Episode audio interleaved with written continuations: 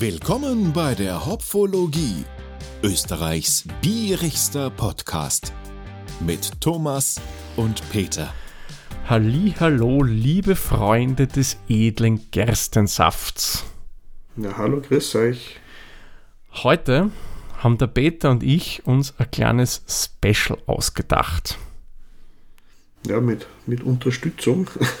Genau. mit einem Profi quasi. Richtig, weil unser heutiger Gast, der hat die Ausbildung und vor allem macht er das Ganze schon viel, viel länger als wir beide.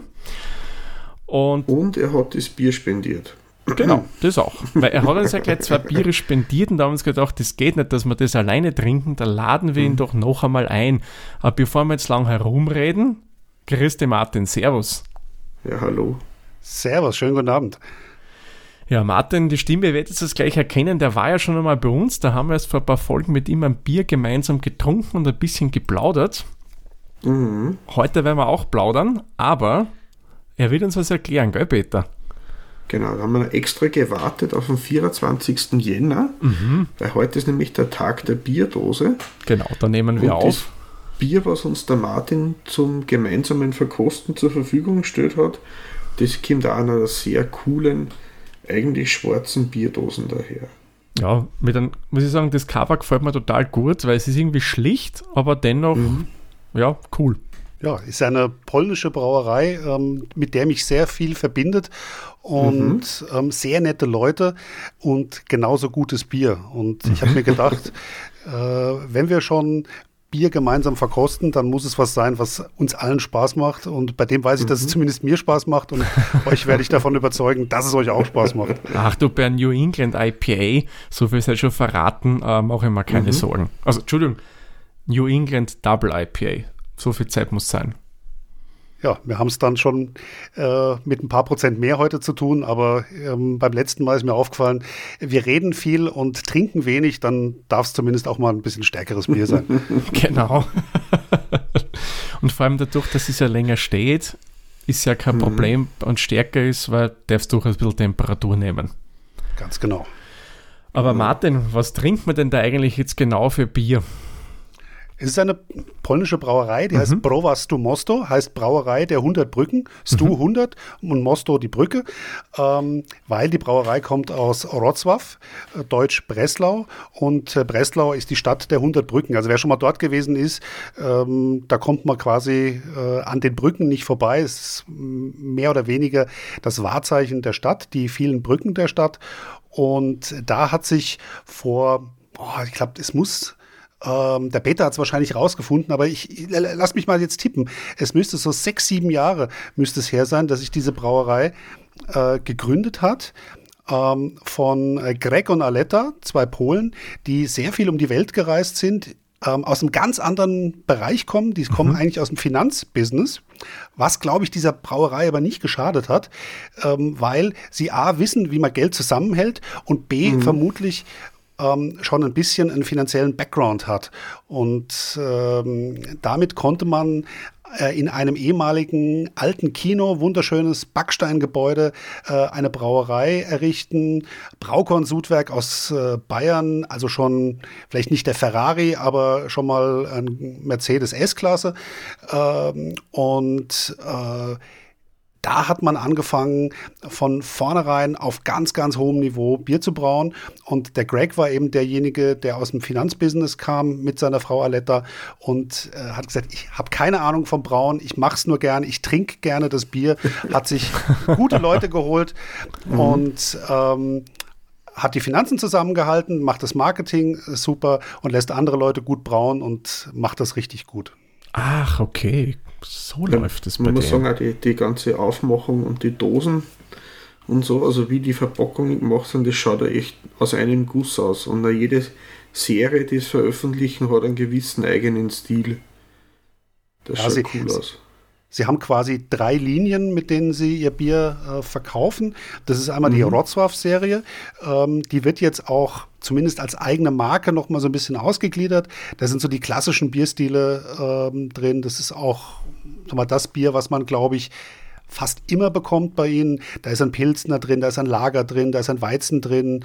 Für eine polnische Brauerei muss ein Baltic Porter dabei sein und mhm. äh, ganz, ganz viele spannende Biere, zum Beispiel auch ein Schöps, ein, ein alter deutscher Bierstil, ähm, den Sie mal irgendwo, äh, von dem Sie gehört haben und dann mhm. unbedingt brauen wollten. Dann gibt es die äh, Salamander-Serie. Das sind so die craftigeren Sachen. Das sind halt eben diese Pale Ales und ähm, New England IPAs und IPAs äh, zu Hause. Und dann gibt es die Art Plus Serie. Art, weil es eben die Braukunst ist und Plus, weil sie sich mhm. immer jemand dazu holen. Mhm. Und sie haben viele Freunde auf der ganzen Welt und noch mehr in der Brauerwelt und ja. äh, haben mit, also äh, sie sind jetzt irgendwo, ich sag mal, ohne dass ich jetzt genau weiß, aber irgendwo bei 55, 56 Bieren, die sie in dieser Serie schon gebraut haben, mit äh, Brauereien von, ich glaube, fast jedem Kontinent. Also die sind mhm. wirklich ganz viel da unterwegs ähm, mhm. und brauen rund um den Globus mit Freunden zusammen Bier. Coole Sache. Ich dachte ursprünglich, dadurch, dass diesen Finanzbereich kommen, dass die gesagt haben, wir wollen endlich einmal was produzieren zum Anfassen, dass die selbst brauen. Aber ich finde auch diese Herangehensweise eigentlich cool, weil da kann er sein Know-how, das er in der Finanzwelt mhm. gesammelt hat, für die Brauerei wirksam einsetzen.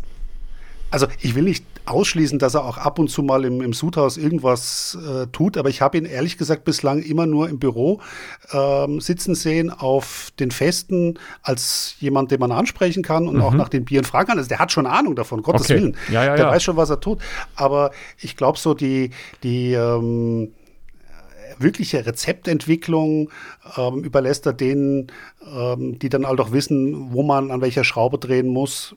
Die ja, Vorgaben klar. wird er schon auch machen, aber äh, das Rezeptentwicklung, glaube ich, also das, das macht er auch nicht selber. Ja, vielleicht hat er diese oder jene Idee schon mal geäußert und die anderen haben mal geschaut, dass das irgendwie. Bin ich mir sehr sicher, dass er das so macht. hat. So. Ja klar, du brauchst da irgendeinen kreativen äh, Menschen im Hintergrund, der da Input liefert, damit du als Braumeister, Braumeisterin dann entsprechend was mhm. draus produzieren kannst. Ja.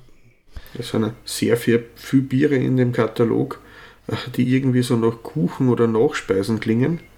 So, so Milkshakes und Erdbeer und Himbeer und äh, Peanut Butter und Chocolate und sonst. Also sehr, sehr, sehr vielfältig. Ja, na, ich glaube, ich weiß, wo ich mal auf Urlaub hinfahren muss. Und ich habe mir vorher mal ein paar so Videos angeschaut zum Wroclaw. Ähm, das ist sehr, sehr, also gefällt mir so richtig eine putzige mittelalterliche Stadt in die Videos. Also ich muss sagen, ich bin mindestens einmal im Jahr dort. Mhm, ähm, es mhm. gibt ja, das ist jetzt durch Corona auch ein bisschen aus dem Takt geraten, aber normalerweise mhm. ist es im Mai oder im Juni. Ähm, das Wrocław Bier Festival ist eins der größten in Europa findet rund um das Fußballstadion statt. Ist geniale Location. Sie ist zwar draußen, was das Wetter manchmal ähm, zu einem äh, Risikofaktor macht, aber ich habe es bisher erst einmal erlebt, dass es wirklich richtig geschüttet hat. Und selbst da geht den Polen nicht die Lust aufs Biertrinken aus. aber die Infrastruktur rund um das Stadion ist für ein Bierfest das Genialste, was man sich vorstellen kann. Ähm, weil es gibt einfach unfassbar viele Toiletten im Stadion. Ich wollte es gerade sagen. Und ähm, ja, äh, wenn, wenn du einfach diese Infrastruktur, also Toiletten ist einfach das absolut Wichtigste auf einem Fest, ja. dass du nicht eine Stunde anstehen musst, ähm, dass es nicht irgendwie grindig ist, dass es nicht so, so Plastikhäuschen sind und mhm. ähm, das ist einfach wirklich, ähm, als ich das zum ersten Mal gesehen habe, ich dachte, ja klar, das muss man im Fußballstadion machen. Mhm.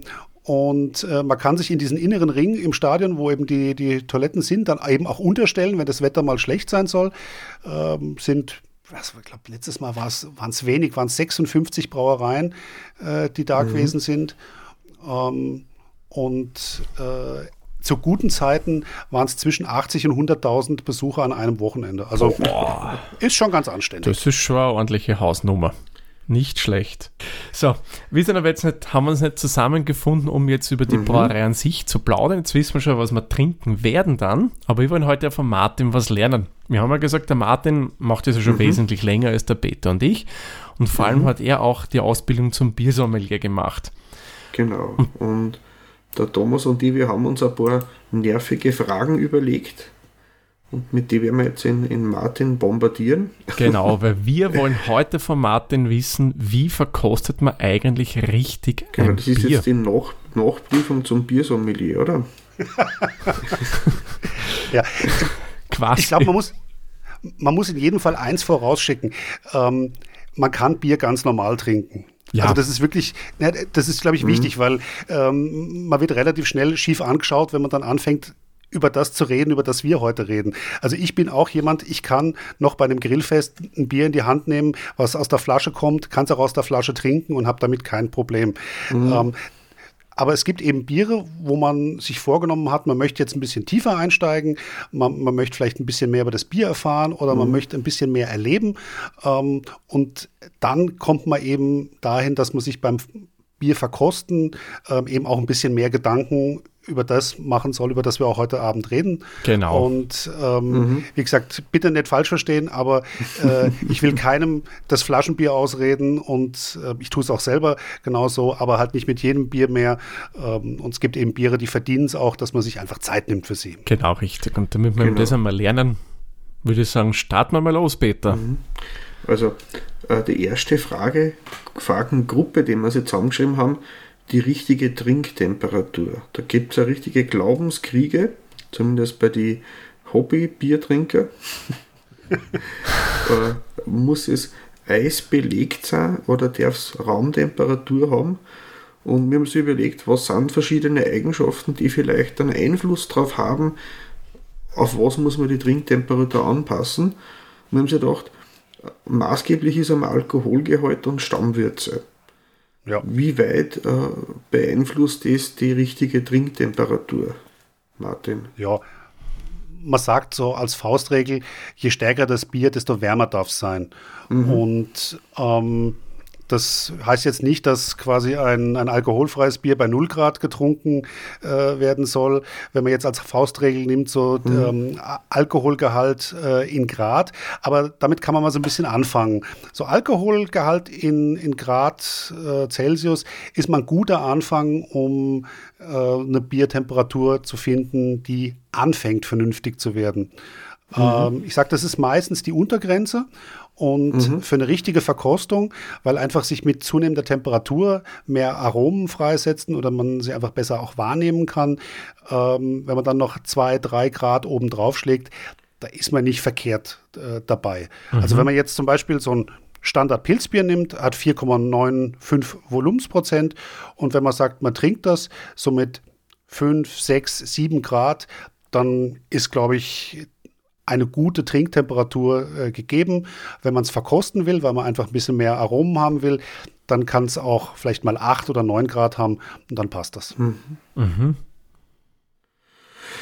Und weißt du schon gesagt hast, äh, Pilz, hat es da Unterschiede? Sag jetzt, ich habe ein, ein dunkles Bier mit 8% und ich habe ein helles Bier mit 8%. Würde das dann nochmal die, die Grade in irgendeine Richtung treiben? Äh, niedriger oder, oder, oder höher? Also es gibt so zwei Faustregeln. Ähm, je stärker, desto wärmer und je mhm. heller mhm. ähm, oder je dünkler, desto, desto wärmer. Ähm, aber ich würde es jetzt an der, an der Farbe weniger festmachen als am Alkoholgehalt tatsächlich. Mhm. Mhm. Also äh, sicher äh, vielleicht ein, ein dunkles, starkes Bier. Ähm, da kann man dann eben vielleicht noch einen Grad oder noch zwei drauflegen. Mhm. Ähm, hingegen ein, ein helles, äh, leichtes Bier ähm, verträgt vielleicht auch mal so die, die untere Grenze mit 5, 6 Grad äh, und man, man schmeckt trotzdem noch was. Also das sind, glaube ich, so, so mhm. ähm, Grenzen, die man ganz gut äh, da nennen kann. Aber ich glaube, so die meisten Biere, wenn man es ähm, irgendwo so zwischen 6 und 9 Grad äh, so trinkt, also aus dem Kühlschrank rausholen, ähm, einen Augenblick stehen lassen, äh, nicht zu kaltes Glas einschenken, dann passt das eigentlich normalerweise schon. Mhm. Und äh, so, zahlt es sich aus, dass man hin und wieder mal Experiment macht und sagt, okay, weiß ja, wie heißt, ein gutes Bier kann man auch bei Raumtemperatur trinken. Wenn ich sage, okay, jetzt habe ich da zwei Dosen, wir Dosen nicht abwertend beschreiben, weil Dose hat einige Vorteile auch gegenüber einer Flasche. Mhm, richtig. Absolut. Und ähm, sollte man das einmal probieren, wenn man sein Lieblingsbier hat, sagt, okay, ich trinke es aus dem Kühlschrank oder ich trinke es aus dem Wohnzimmer. wenn man, wenn man, ich sag mal, genau diesen Effekt mal, mal kennenlernen will, mhm. ähm, sehr gerne, ja. Ähm, ich würde es jetzt nicht mit einem super teuren Bier machen ähm, und das in Wahrheit äh, da vergeuden. Also ähm, wenn man das mal machen will, mal einfach äh, wirklich mhm. schauen will, wie verändert sich ähm, sag mal, das gleiche Bier bei unterschiedlicher Temperatur in der eigenen Wahrnehmung. Nehmt es mal eine Flasche, stellt es in den Tiefkühler, ähm, mhm. so dass sie vielleicht für, eine, für 20 Minuten, dass er nicht platzt. Ähm, eine ganz normale in den Kühlschrank und lasst mal eine mhm. ähm, ganz normal draußen äh, stehen und verkostet die Biere mal nebeneinander. Ihr werdet mit Sicherheit das Gefühl haben, ihr trinkt drei unterschiedliche Biere. Mhm. Das könnte man eigentlich einmal machen, oder Thomas? Auf alle Fälle, wenn wir eine coole Sache ja. hier im Podcast. Mhm. Ja. Aber, aber man, man, wird vermutlich bei dem, dass das ähm, draußen gestanden ist, die meisten Geschmackseindrücke haben. Also man wird die mhm. meisten Aromen wahrnehmen. Ähm, mhm. Es ist halt immer dann auch die Frage, macht es dann noch Spaß? Also wenn ich ein, ein Bier habe, was mich ja eigentlich auch ein bisschen erfrischen soll, ähm, mhm. das nimmt natürlich auch mit, mit zunehmendem Alkohol, nimmt der Erfrischungsfaktor ein bisschen ab und der Genussfaktor nimmt zu. Aber äh, das Bier, was wir heute haben, ist, glaube ich, eins, äh, das darf auch noch ein bisschen äh, erfrischen. Und das möchte ich mhm. jetzt auch nicht bei 15, 16 Grad äh, trinken müssen. Also das glaube ich, ist dann immer so auch so ein bisschen so eine Abwägungssache. Aber ja, du, du, ihr sprecht im Prinzip jetzt schon was an, ähm, man, man soll sich auch ein bisschen auf das Bier vorbereiten. Da hat man noch gar kein Glas gefüllt, da hat man noch gar, kein, ähm, gar keinen Schluck gemacht, sondern ähm, man hat ein Bier und das ist ja richtig ähm, und man muss ein bisschen Vorbereitung treffen. Also was mache ich mit dem Bier? Kühle ich es mir jetzt ganz tief ein? Hole ich es ein bisschen früher aus dem Kühlschrank raus? Welche Trinktemperatur brauchst Was erwarte ich? Was habe ich für einen Bierstil? Mhm. Und äh, was habe ich für einen Alkoholgehalt? Mhm. Und damit ähm, bereite ich das in, in, in Wahrheit schon so ein bisschen vor. Mhm. Man, wenn man das jetzt vergleichen würde, wir, man jetzt einen Rotwein, den man auch atmen lassen sollte und dekantieren sollte und auf Temperatur kommen soll, oder man isst einen feinen Käse, der ein gewisses Aroma entwickeln soll. Das gibt ja immer. Wenn man was genießen will, muss man einfach mehr Vorbereitung darauf verwenden, dass man das einfach richtig würdigen kann, was man dann da im Glasel oder am Teller hat. Ja. Und Käse ist ein gutes Beispiel. Ähm, nimm jetzt irgendeinen so, so einen richtig schönen Blauschimmelkäse, ähm, den du fast äh, auf Null runterkühlst, ähm, den du kaum schneiden kannst. Du willst ja bei diesem Käse eigentlich dieses, dieses ähm, zerschmelzende äh, auf der Zunge haben und willst nicht einen Brocken haben, von dem du abbeißen kannst. Und mhm. das, glaube ich, äh, ist einfach wichtig für jedes Produkt, hat eine eigene Temperatur und dann auch die entsprechende Genussumgebung. Mhm. Dann kann es schon losgehen. Ja, noch eine Frage, bevor wir zum nächsten Hauptpunkt kommen. Martin, was würdest du sagen, ist denn die unterste Trinktemperatur überhaupt bei einem Bier? Ich hätte jetzt wirklich gesagt, so 5, 6 Grad, das okay. ist schon das untere, untere Limit. Also kühler würde ich kein äh, leichtes Pilz äh, machen. Ähm, es gibt ja ähm, Brauereien aus äh, Holland, glaube ich, äh, mit einem roten Stern und grünem Etikett. Ja, ja. Die haben tatsächlich Ausschankstellen, äh, wo das Bier angeblich mit 0 Grad rauskommt. Ähm, ich glaube, ich glaube, es wird dem Vorurteil ähm, über den Geschmack dieses Bieres durchaus gerecht, die Temperatur. Also äh, Die sind mir nämlich auch gerade in den Sinn gekommen, darum habe ich die Frage gestellt, weil die haben ja auch auf Plakaten mal geworben, unser Bier schmeckt am besten mit 4 Grad. Ja. ja. Mag vielleicht so sein. Aber wenn wir trinken wollen, ist ja durchaus, und vor allem verkosten wollen. Wir konzentrieren uns jetzt auf das Verkosten und da ist ja durchaus eines wichtig, die Wahl des Glases. Ähm, generell sollte ich mein Glas, wenn ich verkosten möchte, irgendwie speziell vorbereiten, dass ich es jetzt nur mit Wasser spüle oder was gäbe es denn deiner Meinung nach da zu beachten?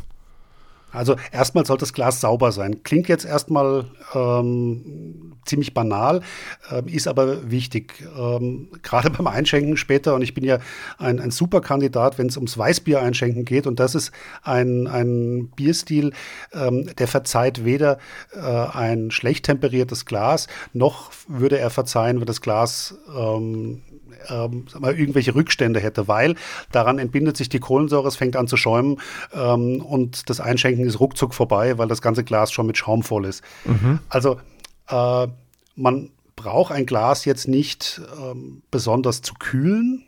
Ähm, was, was die Glastemperatur angeht. Man sollte allerdings auch ein Glas nicht in der Sonne stehen lassen. Also wie es ja zum Beispiel, wenn man Grillparty hat und mhm. ähm, da stehen dann in der Sonne, stehen die Gläser auf dem Tisch und jeder darf sich ein Glas nehmen. So, wenn die Gläser schon mal so zwei, drei Stunden da stehen, ähm, wenn es dann äh, da in, aus dem Kühlschrank kommt, das Bier einschenkst, passiert genau dasselbe. Kohlensäure schießt raus, das ganze äh, Glas ist voll mit Schaum, die Leute trinken aus der Flasche möglicherweise auch ein Grund, warum die Leute bei Grillfesten aus der Flasche trinken. Könnte gut sein, ja. ähm, sauber sowieso, ähm, das ist, glaube ich, ähm, klar. Mhm. Und wenn mein Glas jetzt äh, tatsächlich in der Sonne gestanden ist, ich jetzt aber das Bier in das Glas reinschenken will, dann macht es Sinn, das Glas vorher auszuwaschen. Ähm, um, äh, ich sag mal, ein bisschen runterzukühlen. Also der, mhm. der eigentliche Sinn von dem Glas mit Wasser ausschwenken ist eigentlich, das Glas ein bisschen runterzukühlen, weil es in der äh, Schank gestanden ist, weil es im Regal gestanden ist und ich dem Ganzen eben noch ein bisschen mhm. äh, Temperatur nach unten geben möchte. Ach, okay, von daher kommt es. Mhm. Und abwaschen, wie würdest du generell ein Bierglas abwaschen? Man, was man nicht machen sollte, ist einmal einen Geschirrspüler geben Wäschst ja. du rein nur mit Wasser durch, äh, du dann trocken reiben oder nimmst du auch Spülmittel dazu? Ähm, ich muss zugeben, ich spüle meine Gläser in der Geschirrspülmaschine. Ah, okay. Ähm, äh, da ist es schlicht und ergreifend die, die Menge an Gläsern, die, die bei mir äh, so zusammenkommen. Mhm. Ich sammle die immer äh, und stelle sie dann in die Geschirrspülmaschine und äh, spüle sie quasi mit ganz wenig Geschirrspülmittel in der Maschine durch. Ähm, also stelle sie nicht zu anderem Geschirr dazu, sondern mhm. spüle sie dann alleine. Ähm, einfach weil ich zu faul bin, es zu machen und äh, weil ich auch sonst, glaube ich, zu viel Gläser kaputt machen würde. Äh, aber grundsätzlich ist das richtig, was er sagt. Also ein, ein, Bierglas gehört eigentlich nicht in die Geschirrspülmaschine, gehört mit ganz wenig ähm, Spülmittel äh, und viel Wasser ausgespült. Okay, Glasform ist ja durchaus ja beim Wein was sehr Wichtiges. Wir wissen ja, es gibt ja Weißweingläser, Süßweingläser und Rotweingläser. Rotweingläser kennt man ja bauchige Gläser, damit eben das Aroma vom Rotwein zur Geltung kommt und der Geruch und so weiter aufsteigt. Würdest du sagen, ist es beim Bier ebenfalls wichtig, dass man da für unterschiedliche Bierstile, wenn man verkosten will, unterschiedliche Gläser nimmt oder gibt es irgendwie so eine Art Allround-Glas, das man auf alle Fälle immer nehmen kann? Also es gibt natürlich Allround-Gläser, ähm, die man immer nehmen kann. Mhm. Ähm, aber wie ich eingangs gesagt habe, man kann aus dem Ganzen auch eine Wissenschaft machen. Ja, richtig, und das, funktio das, funktioniert auch. Das also will das überhaupt nicht kleinreden. Ähm, es gibt für spezielle äh, Bierstile auch eigene Biergläser. Und das macht zum Beispiel, wenn man mal ähm, zum Beispiel an einen Kölsch denkt, mhm. Ähm, mhm. kleines Glas. Ähm, es ist ein Bier, was irrsinnig schnell schal wird. Also das, das Glas muss klein sein, schlanke äh, Form, weil eben die, die Kohlensäure Säure ähm, durch das Bier durchgeht, ähm, um damit die Aromen mit nach oben reißt ähm, und das Bier dann eben diesen frischen Eindruck ähm, auch bekommt, ist ein Bierglas oder auch ähm, zum Beispiel beim Pilz, da gibt es ja auch die schlanke Stange von Truma zum Beispiel, mhm. genau der gleiche Effekt. Ähm, es sind ganz einfache Biergläser, äh, wo das absoluten Sinn macht. Ähm, äh, alles es gibt dann Weißbiergläser, genau dasselbe Prinzip. Auch wieder viel Kohlensäure durchs, durchs Bierglas, mhm. ähm, schwerer Fuß. Äh, Weißbier muss man aus dem Weißbierglas trinken, sonst äh, ist es, glaube ich, auch ein bisschen ein Frevel. Ähm, das ist richtig. und dann ja, dann gibt es viele Bierstile, ähm, wo ich sage, sich jetzt für jeden Bierstil ein eigenes Glas nach Hause zu stellen, wird schwierig. Mhm. Ähm, Belg belgische Biere, da gibt es für jedes Bier ein eigenes Glas. Ähm, ja, übersteigt dann manchmal auch die, die Schrankkapazität mhm. äh, in einem äh, gesunden Haushalt. Also ähm, ich glaube, wenn man so für seine Lieblingsbierstile ähm, ein passendes Glas hat und ansonsten gute Allround-Gläser oder Weingläser, funktioniert eigentlich auch immer ganz gut, weil entscheidend ist, ähm, da sind wir wieder bei der Temperatur, ähm, das ist auch so eine Faustformel, die man, die man mitgeben kann. Je, je stärker das Bier, desto dicker darf auch das Glas sein weil mhm. ähm, dünnwandige Gläser geben nicht so viel Temperatur ans Bier ab. Ähm, und wir haben es ja gesagt, äh, leichtere Biere, ähm, niedrigere Temperatur, äh, kräftigere Biere, ähm, höhere Temperatur. Und ähm, so kann man sich dann, dann auch wieder annähern. Aber ein Weinglas, ähm, hätte ich gesagt, geht auch immer und mhm. ist in den meisten Haushalten auch gut zu haben, um, ohne dass man jetzt da irgendwie speziell Geld ausgeben muss. Ja, klar, klar. Rotweinglas, glaube ich, sollte das Bessere sein, was ich einmal gelesen habe, wegen der Form. Weil es ein bisschen bauchiger ist mhm. und ein bisschen, bisschen größer ist. Ähm, aber ich habe auch schon Rotweingläser gesehen, ähm, die waren jetzt auch nicht so besonders gut. Also Weinglas generell ist schon mal ein guter Anfang. Okay. Aber im Endeffekt könnte man theoretisch aus jedem Glas auch kosten dann, oder? Wenn ich sage, ich nehme jetzt, wie es manche ja gerne machen, aus dem Cola-Glas, gell, Peter? Wäre jetzt ja, auch ja. nicht so ein Problem. Wobei so ein Cola-Glas hat eine ähnliche Form wie ein Weißbier, nur kleiner gehabt. Stimmt, ja. So das klassische also, Cola-Glas. Ich, ich, habe ja mal an, an, einer Glasschulung eines Herstellers teilgenommen mhm. und der hat es mal gemacht. Der hat so ein Caipirinha-Glas hingestellt, äh, ein Cola-Glas, ein Glas, was speziell für diesen Bierstil äh, zugeschnitten war und ähm, so ein Standard-Willi-Becher.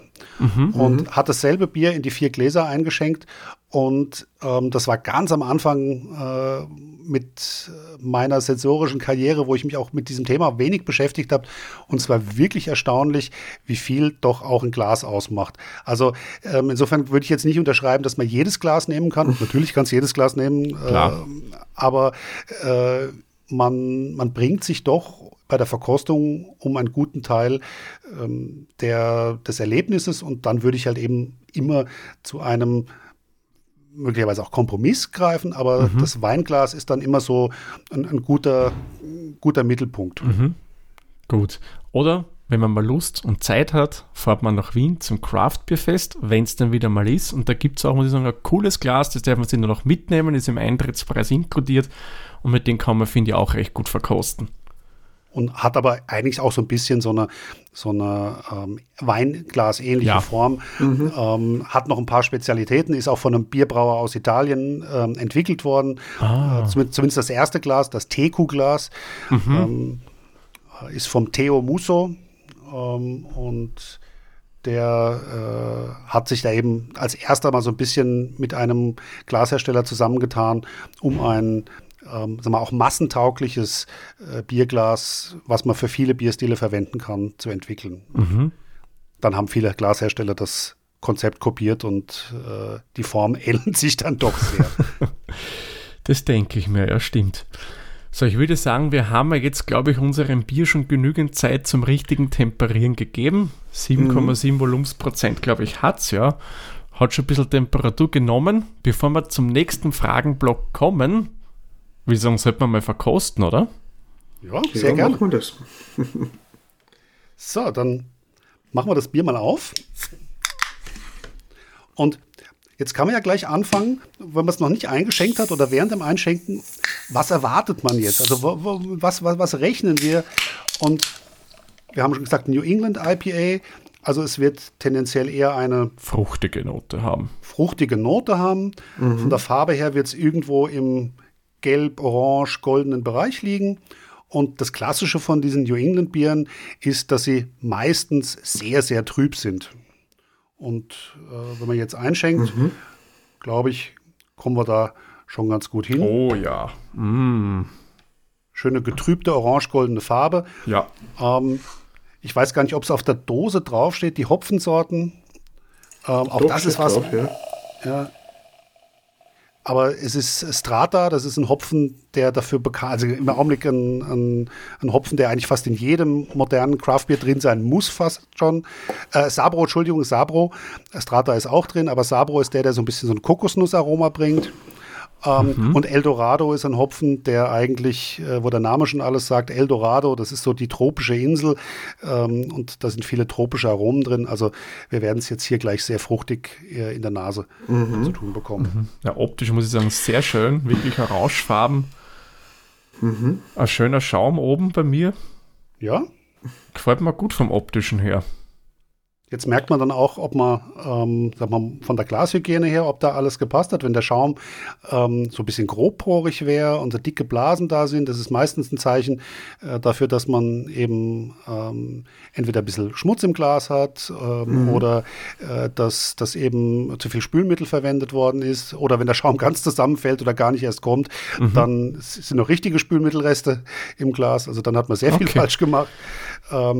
Aber da, da kann man schon mal ein bisschen, bisschen sehen, äh, wie, wie es dem Glas so auch vorm Einschenken gegangen ist. Okay, also das heißt, beim nächsten Mal muss ich das, was du mir vorher oder uns vorher erklärt hast, beim Auswaschen nochmal genauer machen.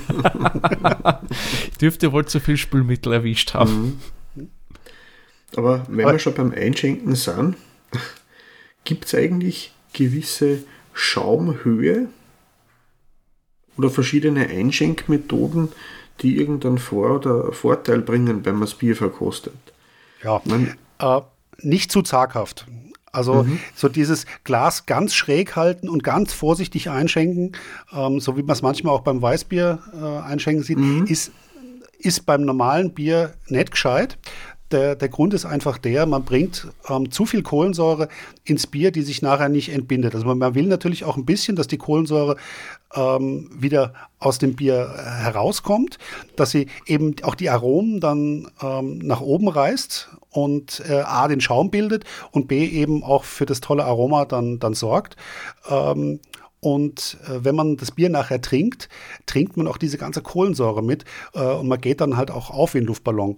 Ähm, das heißt also, so ein, so ein guter Kompromiss aus Glas vielleicht ein bisschen schräg halten und das Bier vorsichtig einschenken, äh, halt nicht stürzen, ähm, weil das geht auch in der Regel schief. Mhm. Ähm, aber halt auch eben nicht so ganz vorsichtig einschenken. Ähm, man merkt es nachher auch am Schaum, wenn der Schaum so ein bisschen ähm, ja, feucht wird äh, und, und so ein richtig schöner, äh, kompakter, kräftiger Schaum oben drauf steht, dann hat man beim Einschenken meistens auch viel richtig gemacht. Okay. Ja, wir haben auch schon mal äh, äh Weißbier verkostet mit einem Podcaster-Kollegen aus, ah, ja. aus München. Und der hat halt sehr geschwärmt von seiner, von seiner äh, Halb-Liter-Portion, die hauptsächlich aus Schaum besteht. Das schmeckt ihm so. Das hat einen eigenen Ausdruck gehabt, mir fällt er jetzt gerade nicht ein. Ja, stimmt, mir aber auch nicht. ähm, und das ist anscheinend äh, äh, ja, eine Spezialität. Ich habe da auch schon mal Videos gesehen von einem äh, Schankmeister aus Tschechien, wo man dann ah. da direkt mitbestellen kann mit dem Bierstil, wie es denn eingeschenkt werden soll. So äh, zum Beispiel so halb hell, halb dunkel oder halb Schaum, halb Bier oder wie es amerikanisch oder englisch ohne Schaum oder eben, das hat irgendwie mit Milch geheißen, irgendein tschechisches ja, Wort für Milch. Mleko. Ah ja, ja, genau. Stimmt also, jetzt, wo du sagst. Mhm. Soll, solltet ihr mal in irgendeinem Lokal sein und auch ihr, die da draußen zuhört, ähm, wo es tschechische Bierkultur gibt. Es gibt auch hier in Wien mhm. ein paar Gasthäuser, ähm, wo zum Beispiel Pilser Urquell oder Kosel mhm. ausgeschenkt wird oder mhm. Budweiser Budwa. Ähm, und wenn die den richtigen Hahn haben, da braucht man einen speziellen Zapfhahn dafür, den Schwenkhahn. Mhm. Ähm, und man braucht vor allem jemand, der ihn bedient, der auch Ahnung davon hat. Äh, und dann kann man eben genau, wie du gerade gesagt hast, man kann das Bier auf drei Arten zapfen. Einmal, ich sag mal, ganz normal ähm, oder eben so ein, so ein Halb-Halb, so ein Schnitt oder eben dieses Mjeko. Ähm, und das schaut auf den ersten Blick so aus wie äh, Oktoberfest, äh, wenn man Gast bescheißen will. Ähm, nämlich ganz unten so ein, ein Daumenbreit äh, Bier und der Rest ist, ist Schaum. Man merkt mhm. aber, dass es, dass es doch irgendwie anders ist, wenn man mal den, den ersten Schluck macht, weil dieser Schaum ähm, eigentlich äh, Bier ist. Es fällt dann ein bisschen in sich zusammen und ähm, der, der Wirt verdient an dem Mleko mehr als äh, an dem normal gezapften, weil es eben weniger Bier ist, was mhm. drin ist. Aber es ist trotzdem ein tolles Erlebnis, äh, sich diesen, diesen Schaum ähm, zapfen zu lassen, uns dann mal zu probieren. Oder da ist auch wieder das Craftbeerfest übrigens eine gute Gelegenheit. Mhm. Ähm, beim, am Pilsener Urquellstand, wenn man nicht gerade beim Holzfassanstich dabei ist, da geht es nicht. Aber die haben auch äh, Bier meistens aus dem, aus dem Wagen dabei. Ähm, und wenn der Holzfassanstich vorbei ist, wenn die Leute weggegangen sind und die ein bisschen Zeit haben, dann kann man sich das mal zeigen und erklären lassen.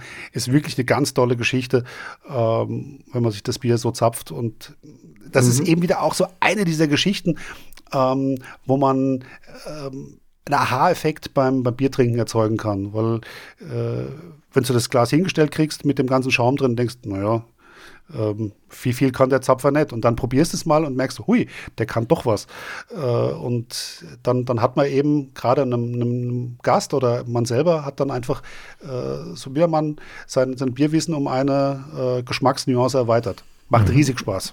Mhm, cool, muss ich mal merken. Ich denke denk mir ja, die, die mehr Oberfläche, mehr Sauerstoff, dass das wieder andere Geschmacksnuancen äh, hervorbringt oder vielleicht erst den Geschmack so richtig außerbringt dann. Wenn sie das. Ja. Äh, also eigentlich ist das Erlebnis so ein bisschen das Bier durch diesen Schaum durchtrinken. mhm. Das ist ein ganz tolles Gefühl. Mhm. Und so, so ein Schaum, wenn er gut steht, ich meine, ich habe einmal gehört, dass, äh, äh, dass man beim Guinness einen Penny auf dem Schaum drauflegen kann, wenn es richtig eingeschenkt ist. Und das kommt anscheinend von dem Eiweiß im Hafer. Ist da was dran oder ist das nur so ein, ein Mythos? Ähm, na, Eiweiß ist extrem wichtig für die, für die Schaumstabilität. Ähm, Wobei ich mich jetzt fast ein bisschen wundere mit dem Penny im Guinness, weil ähm, eigentlich sind ja gerade die Briten und, und die Iren dafür bekannt, dass mhm. sie die Biere schaumfrei äh, am liebsten haben. Also da, da ist es ja fast mhm. schon verpönt, wenn man, wenn man äh, einen Fingerdick Schaum oben drauf hat, weil da geht ja ein Bier verloren. Ähm, aber ein kompakter, dichter Schaum ist was, was richtig Feines und ist ein sicher ein Qualitätsmerkmal. Also wenn man einen Penny draufkriegt, ähm, dann muss ich mal versuchen. Bitte in ein Video, Martin. Ja. ja weil ich, ich nur so erzählt gekriegt habe, dass man wenn man, wenn man das Bier äh, trinkt, schnell genug vermutlich, dass dann, wenn das Bier leer ist, der Schaum immer nur unten im Glas steht. Ich habe ähm, auch eine Erzählung jetzt aus ähm, dem Irish Pub oder einem Irish Pub in, in Breslau. Arbeiten eine Bekannte von mir und die äh, haben als Hauptmarke Guinness. Und mhm. die hatten eine Maschine beim letzten Mal da, da konnte man sich ein Bild ähm, oben in den Schaum reinlasern lassen. Cool. Also die sind, die sind äh, auch, hahaha, eine tolle ähm, Möglichkeit, ein Bier zu verkaufen. Wenn man gar kein Bier mehr trinken will, das will man dann noch, noch mitnehmen. Die, die, die, kommen mit dem Handy an den Tisch und fotografieren einen und man kriegt das Bier serviert und da ist dann oben im Schaum, ähm, in den Schaum reingelasert, äh, das eigene Bild. Und ich habe das, das Bier dann getrunken, weil äh, hatte auch ein bisschen Durst. Und mhm. tatsächlich, es war vielleicht noch zwei Finger breit Bier unten drin und man hat mich in dem Schaum, der unten im Bier war, noch erkennen können. Also äh, das würde das unterstreichen, also dass dieser Schaum einfach so kompakt und so stabil war, mhm. ähm, dass er sich durch mein, durch mein Trinken nicht hat irgendwie aus der Ruhe bringen lassen. Und mhm. dann ist es sicher gut gezapft worden. Also cool also, was das war irgendein bayerischer Fernsehbericht, hat irgendeiner gesagt dann, dass er der Schaum eigentlich das Bier vor der Luft schützt und vor zu sehr Erwärmen isoliert. Ja, also ich sag mal so, wenn ich den Schaum schon brauche, dass ich ihn vor der Sonne zum Isolieren schütze, dann trinke ich zu langsam. Also das, Man, ich kenne das vom Kaffee, vom Einspänner. Also, mhm. der Begriff ist, eine Wiener Kaffee-Art da kommt ja das Schlagobers oben drauf auf dem Einspänner. Mhm. Und das hat wirklich den Sinn, damit der Kaffee warm bleibt. Und warum Einspänner? Man betrifft uns ein bisschen ab, aber ich möchte nur kurz erwähnen, weil das haben früher die Fuhrwerker und Fiakerfahrer immer vom Kaffeehaus geholt und die sind dann mit einer Hand dann mit dem Fiaker gefahren, in der anderen Hand das Glas und damit ihnen beim Fahren der Kaffee nicht auskühlt, war oben eben die Schaumhaube drauf. Oh. Und wenn die Story nicht wahr ist, ist es zumindest gut erzählt und das ist auch genau das, von dem, das ist genau das, von dem auch die Bierwelt lebt. Ja, also das ist äh, einfach auch ähm, so mit solchen Dingen auch ein bisschen Geschichte verbinden, mhm. ähm, macht den Leuten meistens Riesenspaß und wie gesagt, wenn es dann doch historisch irgendwo äh, hängt, es ist zumindest gut, eine gute erzählte Geschichte und äh, man kann den Abend beim nächsten Bier dann was zum Besten geben. Genau. Sowas kommt immer gut. Ja. Aber Thomas, jetzt ist mein Schaum wirklich weg inzwischen. Mhm. Ich glaube, ich muss auch an meiner Waschtechnik nur was verbessern. Das werden wir noch üben, Peter, oder? Genau. Dann kommt man eigentlich weitermachen. Ja. Genau. Oder hast du noch irgendeine Frage zum Thema Einschenken, Thomas? Zum Einschenken an sich nicht. Ich würde sagen, meine Zunge wird immer länger. Darum gehen wir zum nächsten Punkt über. Nämlich, wie gehen wir jetzt bei der Verkostung vor? Den Ersteindruck, den wir uns einmal holen, ist einmal die Optik. Martin, was würdest du sagen, auf was würdest du mal generell bei der Optik einmal Acht geben, wenn du ein Bier verkostest? Naja, die, die, die Optik hat ja eigentlich, ähm, ich sag mal, per se mit dem Bier nichts zu tun, ähm, mhm. weil äh, ich verbinde ja mit damit erstmal, also vom Genuss her nichts. Aber ich stelle mich schon ein bisschen auch darauf ein, was mich erwartet. Mhm. Also habe ich jetzt ein, ein klares, ähm, helles Bier, weiß ich, okay, jetzt wird es vermutlich ein bisschen in die ähm, leichtere Richtung gehen. Wenn ich jetzt ein pechschwarzes Bier habe, dann weiß ich, äh, Röstaromatik ist vermutlich ein mhm. Thema. Ähm, mhm. Es könnte auch ein bisschen stärker sein, muss man dann mal gucken. Ähm, wenn ich jetzt so ein trübes Bier habe, was schon so, so den Anschein macht, ähm, ein bisschen so wie, wie ein Multivitaminsaft auszusehen, dann mhm. ist es in der Regel kann das dann auch äh, wirklich in, in die Richtung gehen, äh, dass es schon mal ein bisschen fruchtiger wird. Ähm, und äh, damit stelle ich mich einfach schon mal drauf ein, ähm, blende einfach mal ein paar, paar, paar Dinge aus, die ich jetzt nachher nicht brauche. Also bei dem mhm. Bier zum Beispiel würde ich sagen, das Thema Röstaromatik können wir mal auf, zur Seite legen. Da wird vermutlich mhm wenig sein. passieren. Ja. ja. Und, und, und so kann ich im Vorfeld schon mal einfach Sachen zur Seite sortieren und habe dann äh, in meinem Setzkasten ähm, nicht mehr ganz so viele äh, Dinge, auf die ich jetzt ähm, schauen muss oder die mich jetzt erwarten können. Und mhm. dann halte ich die Nase einfach rein. Das, da muss ich jetzt mir das nicht zufächeln, wie es der Chemiker macht, ähm, sondern da kann ich einfach, äh, weil da ist ja nichts, hoffentlich nichts Stechendes drin, sondern halt die Nase einfach mal drüber und Boah, das ist schon sehr fruchtig, das Bier. Wahnsinn. Ähm, mhm man, man kann mal auch, wenn man das Gefühl hat, es hat jetzt eine Weile gestanden, kann man mal so die Handfläche oben drauf halten und so ganz leicht ein bisschen rotieren lassen, das Glas, ähm, dass wieder Kohlensäure freigesetzt wird, die wieder Aromen nach oben treiben und dann nochmal reinschnuppern. Mhm. Und ja, dann ist eigentlich genau das passiert, was wir gesagt haben.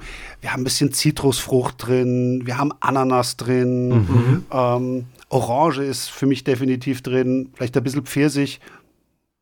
Und ja, eigentlich wieder der Fruchtkorb, den wir gesagt haben, wir haben die Dose mhm. noch nicht aufgemacht, aber haben den Bierstil schon gelesen, haben die Hopfensorten gesehen, haben gesagt, hm, das wird wahrscheinlich so ein bisschen in die Richtung gehen. Ja, also Ananas und, finde ich ist ja extrem präsent für mich. Und mhm. mhm. ist ja. säuerlich, fruchtig. Was mich wundert, ja, aber gar nicht stark hefig. Mhm. Ja, das ist untypisch für die, für die New England mhm. äh, IPAs, dass die, dass die so eine dominante, ah, natürlich ist Hefe drin, aber äh, dass die Hefe im Geschmack irgendwo dominant wird, ist eigentlich untypisch. Mhm. Ja. So, und dann. Tropischer damit, Fruchtsalat. Äh, und dann muss man eigentlich jetzt mal langsam zum, zum Kosten kommen. Ja, ja. Und dann machen wir den ersten Schluck. Sehr zum Wohl. Zum Wohl, Prost. Prost. Mm. Und und da ist für mich immer so, ähm, ich versuche mir bei den Bieren, die ich verkoste, und ich äh, bin so nerdig, ich schreibe mir das tatsächlich immer noch auf, ähm, was ist so der erste Eindruck an, ähm, ich, ich mache den ersten Schluck und was ist so das, was mir als erstes durch den Kopf schießt? Und ähm, das ist bei dem Bier jetzt zum Beispiel, das ist so eine, so eine Mango-Pfirsichnote hat und irrsinnig weich ist. Mhm. Das ist so, das, das, das war so meine erste, meine erste Assoziation. Kommt noch viel nach hinten nach, aber ähm, das ist mal so, das, mit dem das Bier startet. Ähm, mhm. Und es ist ganz selten, dass, dass ein Bier als ersten Eindruck bitter hat. Und das liegt mhm. einfach daran, dass die Bitterrezeptoren auf der Zunge ganz hinten sind.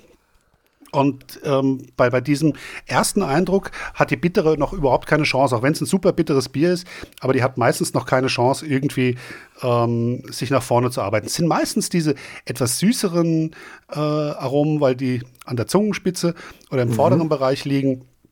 Also Frucht hat da meistens schon, schon eine, eine, eine große Chance, ähm, dass man es wahrnimmt und äh, in dem Fall eben Mango, weich, und da wird auch, ähm, also da sind Haferflocken jetzt in dem Bier noch mit drin, neben dem Gerstenmalz.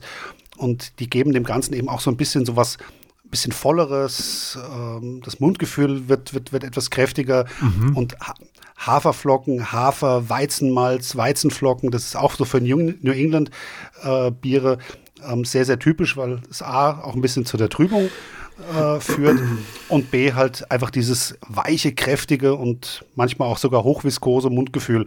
Also wenn so, man so das Gefühl hat, ähm, das Bier wird jetzt schon ein bisschen dichter und äh, saftiger. Ja, es hat einen, einen, sehr samtigen Eindruck, finde ich, im Mund. Genau. Das ist richtiger Schmeichler, das Bier. Und was mir gut gefällt, ist, wenn man den Alkoholgehalt nicht so nach vorn schmeckt. Mhm. Ganz, ganz hinten zum Schluss kommt man vor, aber er versteckt sich gut. Ja? Extrem, Und, ja. Der kommt überhaupt mhm. nicht durch. Das taugt mir total. Mhm. Man, man merkt es eigentlich erst, wenn er so den, den Hals runterläuft, weil es ein bisschen mhm. warm wird. Mhm. Und, mhm. also der, der ähm, und das ist eigentlich immer ein gutes Anzeichen dafür, ähm, dass man es mit dem Bier zu tun hat, äh, was mehr Alkohol hat, als man merkt ähm, oder als man mhm. schmeckt. Ähm, dann sollte man vielleicht noch mal kurz schauen. Ich habe so ein Erlebnis mal gehabt. Ich habe mir einen Stout bestellt, von dem ich geschworen hätte, dass es irgendwo ähm, vier, fünf Volumensprozent hat. Und ich habe das getrunken und es hat tatsächlich so weich, so cremig geschmeckt. Mhm. Ähm, ich musste nämlich noch äh, fahren. Mhm. Und, äh, ich habe mir das Bier mit jemand geteilt und das wollte ich unbedingt trinken an dem Tag und schaue dann drauf nach dem ersten Schluck, weil ich gemerkt habe, boah, das wird im Hals aber warm. Und es hatte 9%. Oh. Und dann habe ich es bei dem einen Schluck sein lassen. Ja, kann ich verstehen. Ja. Und mhm. äh, also das ähm, ist immer so ein untrügliches mhm. Zeichen dafür, hoppala, nochmal schauen, ähm, da könnte es sein, dass doch mehr Alkohol drin ist, ähm, als sagen, man vermutet. Mhm. Dieses hier, es prickelt nicht sehr, es ist ein bisschen heimlich, aber es kommt dann hinterher schon wieder hervor. Ja, es fällt, fällt ein bisschen auf, aber so ganz mhm. feine Piekser spürst du nur auf der Zunge. Nicht so mhm. ein richtiger Prickelhammer, wie manche Biere sind. Aber das finde ich überhaupt nicht störend. Ich finde, das passt für mich persönlich auch gut zu dem Bier. Man, Martin, würdest du sagen, bringt es einem was, wenn man wirklich sich voll auf die Verkostung konzentriert, dass man dabei die Augen schließt? Oder ist das nur so, Nein, dass manche spannend, so ein wenn man das macht? Es ist spannend, wenn man das macht. Okay. Es, äh, ähm, ich habe das einmal gemacht, eine Bierverkostung äh, mit schwarzen Biergläsern. Mhm. Und ja, cool. ähm, da, also da läufst wirklich gegen die Wand. Ähm, weil eben das, was ich vorhin gesagt habe, du, du hast eine gewisse Erwartungshaltung, ähm, du sitzt mit deinem ganzen Setzkasten da und dann wird es echt schwierig. Ähm, also gibt natürlich bestimmte Biere oder Bierrichtungen, die, die, die findet man dann mhm. schon. Ähm, aber man, man nimmt sich mit der Optik ähm, einen, einen Sinn weg, der einem irrsinnig äh, hilft zu kanalisieren. Ähm, mhm. Und also gerade diese Blindverkostung im Sinne von, dass man es wirklich nicht sieht, also ob man jetzt die Augen zubindet oder ähm, ob man äh, schwarze Gläser nimmt. Äh, das ist eine ganz spannende Geschichte und immer sehr, sehr lustig, äh, wenn man halt äh, vier, fünf Biere einschenkt und mhm. die Leute dann mal raten lässt, was man da eingeschenkt hat. Also da sind schon ähm, Bierexperten inklusive mir an vielen Dingen kläglich gescheitert. Aber weißt du, das gerade erwähnt hast, so eine Bierverkostung. Mir selber ist das schon ein paar Mal vorgeschwebt. Ich habe ein paar Lieblingsbiere und würde gern andere Leute daran teilhaben lassen, aber ich bin mir aber nicht sicher, wie man die dann richtig kombiniert, damit die anderen auch Freude damit haben. Mhm. Gibt es da irgendeine Empfehlung? Weil ich gehe jetzt schon einfach fließend zum nächsten Fragenpunkt äh, Block über. Mhm. ähm, wie man da am besten so eine Verkostungsreihenfolge einfach anhand von den Bierstile mal anfängt, so mit vier oder fünf, wo man sagt, weiß ich nicht, ich würde wahrscheinlich nicht mit einem Imperial Stout anfangen zum Beispiel. Also die, die, die Anzahl würde ich sagen, ähm, sind fünf Biere für den Anfang mhm. schon mal, das ist schon, schon okay, weil mhm. ähm, also zwei macht keinen Sinn, weil dann, dann hast du einfach diesen Unterschied nicht so. Mhm. Ähm, vier ist okay, fünf geht auch. Also es hängt immer ein bisschen davon ab, wie motiviert die Leute sind und wie sehr sie sich auf das einlassen wollen. Ähm, man kann auch an Verkostungsabenden, äh, wenn die mhm. Leute richtig Lust haben, auch, auch sieben, acht machen, weil man dann einfach auch nur kleine Schlücke äh, von dem Bier nimmt und dann eben zu jedem Bier auch ein bisschen was erzählt und äh, sie halt auf die wesentlichen Dinge vorher schon hinweist. Mhm. Und dann machen die, die Leute den, den, äh, die Teilnehmer den Kostschluck und versuchen das dann nachzuvollziehen oder mal einen zweiten Schluck und ähm, äh, dann kann man eben auch schon wieder, äh, sag mal, zum, zum nächsten Bier gehen. Also da, je nachdem, wie, wie intensiv und wie tief man die Reise machen will. Ähm, mhm. Fünf Biere finde ich gut. Ähm, und ich würde halt immer mit dem alkoholärmsten, um, leichtesten, hellsten Bier anfangen. Also eigentlich, was wir vorhin mit der Temperatur gesagt haben, mhm, ähm, das würde auch für die Reihung gelten. Aber ähm, ich würde auch ein bisschen darauf achten, und äh, das habe ich jetzt gerade äh, die Woche erst gehabt bei einem, bei einem Tasting. Da war Ähm, es war ein Pilzbier, es war ein Zwickelbier, es war ein Rotbier und es war ein, ein, ein, ein dunkler Bock. Und mhm. ähm, das dritte Bier war das Rotbier. Ähm, es war aber das vom Alkoholgehalt mit vier Volumenprozent das absolut schwächste Bier. Mhm. Aber es war ein Bier, das ähm, hat erwarten lassen, dass Röstaromatik drin war, weil es einfach von der, von der Farbe her auch schon ähm, darauf hingedeutet hat und auch von der Beschreibung her, ähm, dass da viel Röstaromatik zu erwarten ist, trotz des niedrigen Alkoholgehalts. Und dann macht es natürlich keinen Sinn, ein, ein röstaromatisches Bier ähm, vor ein Pilzbier zu stellen, ähm, mhm. was von der reinen, ähm, vom reinen Zahlwert äh, ein bisschen mehr Alkohol hat, sondern da hat es einfach Sinn gemacht, auch mal so ein bisschen drauf zu schauen, was trinke ich da eigentlich und wie setze ich es nachher zusammen. Und dann haben wir das eben in der Reihenfolge leichtes Pilz, dann etwas gehaltvolleres äh, Zwickel, dann war das röstaromatisch, aber alkoholärmste Bier an dritter Stelle und dann kam der, der, der dunkle Bock. Und mhm. ähm, das heißt, die, die Alkoholreihung hätte eigentlich was anderes vorgeschrieben. Da hätte es jetzt ähm, dann der, der Inhalt gemacht. Ähm, da muss man dann eben auch mal schützend eingreifen. Ähm, aber äh, ja, dann wäre es eigentlich nach der Farb gewesen dann, oder? Da wäre es jetzt eher nach der Farb gewesen, genau. Mhm. Ja. Mhm. Und ähm, das, das hätte in dem Fall ähm, auch die, die, ist vielleicht sogar ein bisschen die bessere äh, Leitschnur. Ähm, je heller, mhm. desto früher trinken und je dunkler, desto später in der Verkostung. Mhm. Und ich habe es bis jetzt immer, wenn ich zum Beispiel beim Craft Beer Fest war, habe ich immer davor ja zusammengeschrieben, was ich da verkosten möchte. Und bis jetzt war da immer meine Strategie primär, ich schaue mal, okay, was für Bierstil bist du, was für eine Hopfigkeit habe ich davon zu erwarten und habe halt die extrem hopfigen Biere immer gegen Ende getrunken. Ich weiß nicht, Martin, kennst du den Bitter Freak noch, den Next Level hatte er mal vor einigen Jahren? Selbstverständlich, ja. Gut, ja, klar. also den Nein. hätte ich jetzt nie am Anfang genommen, wenn du den trinkst, du schmeckst danach de facto nichts mehr, oder? Genau, es geht. Also ähm, das wäre so ein anderes Kriterium, ähm, wobei wir da schon halt schon sehr, sehr tief in der Materie drin sind. Mhm. Ähm, wenn man jetzt ähm, sehr bittere Biere und sehr wenig bittere Biere oder vielleicht sogar äh, sehr, sehr liebliche, süße Biere hat, ähm, dann müsste man auch die süßen ähm, bzw. trockenen Biere äh, an den Anfang stellen und die bitteren ans Ende, mhm. weil das verträgt sich auch nicht miteinander und mhm. äh, vor allen Dingen nicht in der, in der falschen äh, Reihenfolge. Äh, für mich sind allerdings, muss ich auch sagen, diese Bierfeste immer ein der wahre Horror, weil ich, ich nehme ich nehm mir immer einen Plan vor, ähm, was ich verkosten möchte und zu welcher Brauerei ich hin möchte und was ich von denen trinken möchte.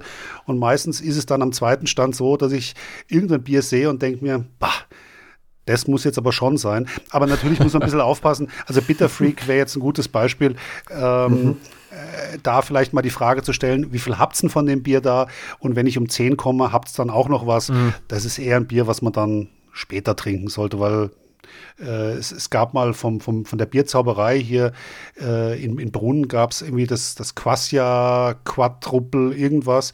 Ähm, das war ein Bier, das er nur gebraut hat, um mal zu zeigen, wie bitter ein Bier sein kann. Mhm. Und ähm, wenn du das getrunken hast, ähm, hast du so das Gefühl gehabt, die nächsten zwei Tage äh, war deine ganze Sensorik äh, schachmatt gesetzt. Also wenn du so ein Bier trinkst, ähm, kannst du ja auch das Eintrittsgeld sparen. Ja. Aber du, manchmal kommt es, äh, ja. es läuft einem über den Weg und ähm, dann muss man das Beste daraus machen. Man kann ja, und das ist vielleicht auch ein Tipp, ähm, zwischen den Bieren ähm, mhm. so die, die, die Sinne ein bisschen neutralisieren. Mhm. Ähm, also Wasser ist nie verkehrt.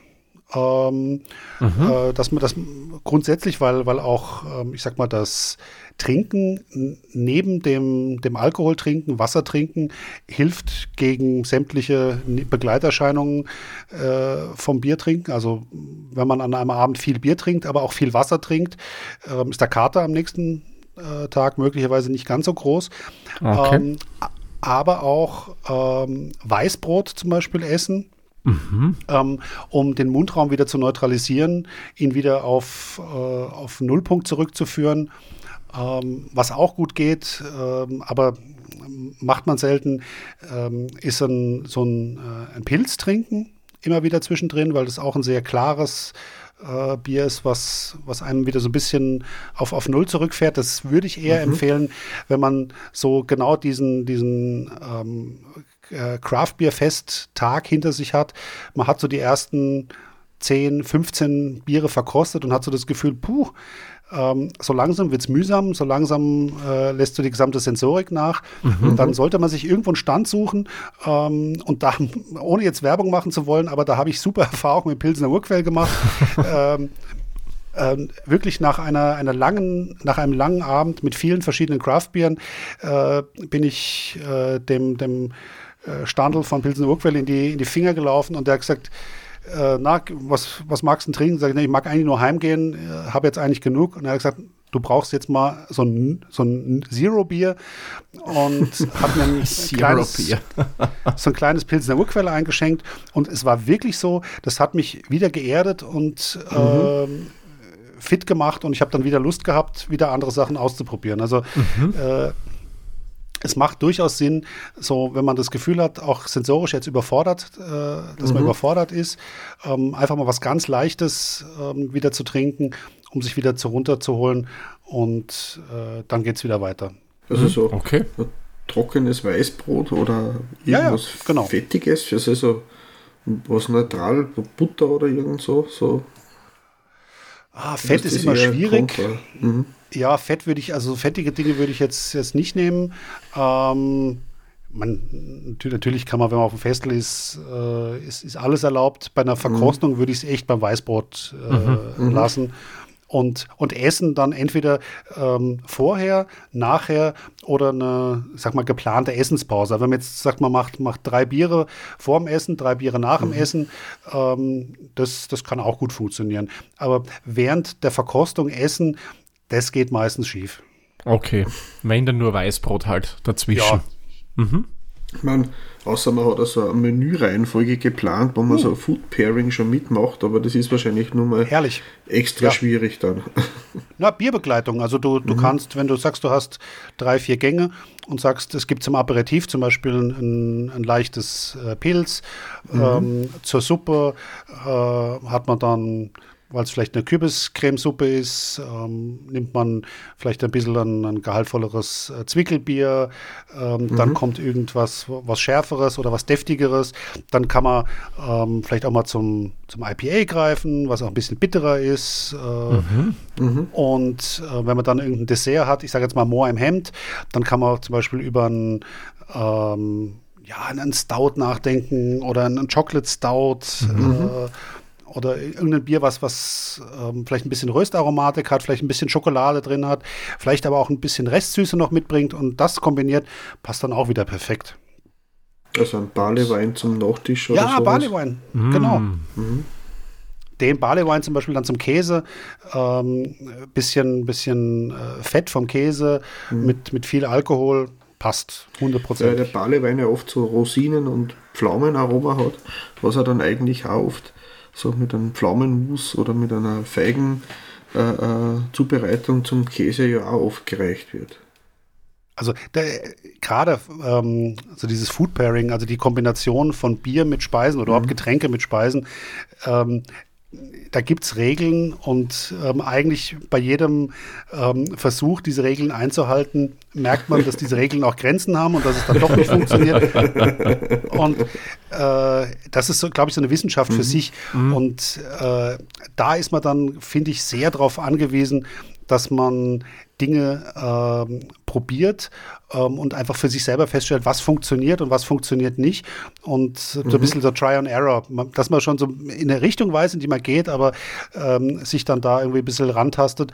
Und manchmal sind es auch gerade die, die schrägen Kombinationen, die nachher irrsinnig gut funktionieren, wo man gesagt hat, mhm. das geht, ja, das funktioniert. Und mhm. äh, dann kommen bei gerade so, so Bierkulinarien, wo man dann mhm. eben dieses Food Pairing auf die Spitze treibt, mit, wo man ein Menü mit Bierbegleitung hat, kommen dann ganz schräge Sachen raus ähm, und die dann einfach auch irrsinnig viel Spaß machen und eben auch so ein bisschen für diesen, diesen Aha-Effekt sorgen. Mhm. Ja, was man zum Beispiel gut vorstellen kann, man das so ein sehr exotisches IPA ist mit viel Zitrus und Ananas, dass man zum Beispiel äh, Schokomus mit Chili und Orangen zum Beispiel. Wobei Schokomus vielleicht ja gar nicht zum IPE passt, aber das Fruchtige vielleicht. Aber ja, ich bin schon länger am überlegen, was man denn so machen könnte, aber ich war mir aber noch nicht so sicher, ob das dann auch äh, mein Publikum trifft. Du ausprobieren. Also mhm. ähm, es ist, das ist vielleicht auch bei der Bierauswahl, wenn man, wenn man mhm. jetzt diese von dir vorhin angesprochene Bierverkostung mit den vier, fünf Bieren macht, ähm, mhm. dann würde ich halt auch ein bisschen darauf achten, ähm, mit wem koste ich das denn zusammen? Und Eben, wenn, genau. wenn, die, wenn, wenn, die, wenn die Schere ein bisschen zu weit aufgeht, also wenn da Leute sind äh, von, man ist mit vier Freunden zusammen und von den mhm. vier Freunden sind zwei, ähm, die eher damit mit dem Thema nicht viel anfangen können, sondern ähm, so eher so aus dem Bereich der Wirkungstrinker sind, so mhm. lieber, lieber äh, vier, fünf äh, Helle getrunken. Ähm, dann würde ich sagen, würde ich es nicht zu fordernd machen, weil mhm. A, die Leute haben nichts davon und B, äh, du verlierst sie halt auch relativ schnell. Ähm, wenn jetzt allerdings man sagt, okay, man hat vielleicht einen, einen Weinclub, ähm, der Weinclub entscheidet sich jetzt, ähm, ich möchte mal eine Bierverkostung machen, dann sind das Leute, die grundsätzlich für dieses Thema einfach offen sind, ja, ähm, genau. für das Thema Genuss oder mal, mal neue Dinge mhm. zu entdecken. Und äh, also ich finde immer dieses, dieses Thema IPA, ähm, wenn ich jetzt äh, den, den klassischen Märzenbiertrinker ähm, mhm. an, an IPA hinstelle, ähm, dann hat er möglicherweise relativ schnell ähm, die, die, die Klappen zugemacht, weil er einfach damit nichts anfangen kann. Der ist ja. das nicht gewohnt, dass ein Bier fruchtig schmeckt. Der ist nicht, der, äh, nicht ja, äh, gewohnt, dass es voll. genau, dass es bitter ist. Mhm. Und mhm. Ähm, mit dem muss ich viel länger drüber reden, was ihn jetzt erwartet und der muss viel mehr davon überzeugt werden, dass ihm das jetzt Spaß macht. Und das ist das, was ich auch eingangs gesagt habe. Ähm, man soll jetzt irgendwie nicht missionarisch unterwegs sein. Ich will nicht mhm. jeden davon überzeugen, ähm, das Bier, das er seit äh, 34 Jahren gerne trinkt, ähm, jetzt durch irgendein freakiges Craftbier zu ersetzen. Darum geht es überhaupt nicht. Richtig, es geht ja. einfach, darum, einfach darum, dass die, dass die Leute mal ähm, gezeigt kriegen, was Bier kann, wenn sie darauf Lust mhm. haben. Und wenn sie nicht Lust haben, dann ähm, sollen sich ihr, ihr Märzenbier äh, einschenken und am Tisch sitzen und äh, mit uns zusammen Blödsinn machen. Genau. Ähm, es, ist, es, ist, wichtiger, dass, dass die Leute gute Laune haben, mhm. ähm, dass ich da ihnen irgendwas aufzwinge, was sie eigentlich gar nicht wollen. Das ist richtig. Und Weil so, da kommt man nie so in die Materie dann rein, wenn du wem das ja. mehr weniger aufbürden möchtest. Genau, wenn man da wenn vor einer Wand stellt, der wird nicht mitgehen. Ja. Und aber weil wir schon beim Verkosten waren jetzt, so eine Bierreihenfolge, ähm, ich habe mir jetzt ein bisschen provokant aufgeschrieben, aber welche Mengen würde man dann eher ausspucken oder welche würde man dann nur trinken? Weil ich würde mir mhm. vorstellen, dass ich sage, wenn ich sage, jetzt habe ich fünf Seital drunter, ist jetzt nicht so viel. Für manche vielleicht schon, aber dann, man hat auch nicht mehr so viel davon, weil man es ja sowieso nicht mehr so mitkriegt dann mit der Zeit. Na, fünf Seital ähm, würde ich jetzt auch sagen, ist definitiv zu viel. Mhm. Ähm, so die, diese, diese Frage, die man ähm, jetzt im direkten Vergleich, der, der, der Weinverkoster, mhm. äh, der spuckt den, den Wein ja aus. Mhm. Ähm, das darf man beim Bier nicht machen, weil eben diese Rezeptoren gerade für Bitter ähm, im, auf der Zunge hinten sitzen und, und das, das geht mit dem heutigen Bier eigentlich auch ganz gut, mhm. Ähm, gerade wenn ein bisschen Alkohol im Spiel ist, ähm, es aber auch ein sehr aromatisches Bier ist, dann merkt mhm. man, ähm, wenn, wenn das Bier so, äh, so den Hals runterläuft, dass, dass einfach auch so ein bisschen Aromen noch aufsteigen, die auf einmal äh, in der Nase ankommen, ähm, ohne dass man sie jetzt von innen eingeatmet hat, sondern die kommen eben von, von, von innen nach oben. Mhm. Von der Kehle so nach oben zu Nasen. Ja. Der, mhm. der, der, der, Fachbegriff ist retronasal, also es, es, es, steigt halt im Innen auf und kommt vom, von hinten wieder in die Nase rein. Ähm, mhm. und, und das ist eben etwas, äh, gerade bei diesen intensiven äh, Bieren, wie wir es heute jetzt äh, auch, auch eins haben, ähm, das merkt man da ganz, ganz deutlich. Da die, stimmt, so, Frucht, also fruchtige Noten, ähm, die tauchen dann wieder auf. Also definitiv, man muss ein Bier runterschlucken und damit fängt natürlich das Leid an. Ähm, man, man, man, muss es in, in Wahrheit dann begrenzen, ähm, weil es einfach dann ein natürliches Ende äh, sonst, sonst nimmt. Und ähm, ja, also ähm, so eine 05er Flasche äh, mit vier Leuten aufteilen, das ist schon okay. Also mhm. das, glaube ich, funktioniert. Wenn, wenn jeder so 0,1 äh, mindestens mhm. abbekommt. Ähm, also so 0,1 war so eine, eine Menge, die man sagt, da kann man zwei, drei Schlucke nehmen und man hat auch was davon. Ja, absolut, absolut.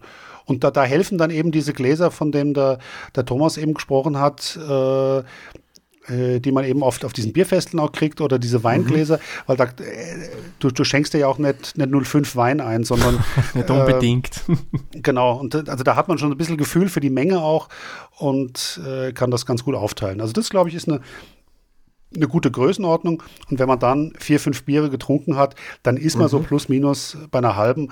Und da ist in Wahrheit noch nicht viel passiert. Und wenn man dann Lust hat ähm, und man hat von den Bieren noch eine zweite Flasche, äh, mhm. dann kann man das Bier, ähm, was einem gut geschmeckt hat von den vier, fünf Bieren, das, das kann man sich dann, dann nochmal äh, komplett einschenken.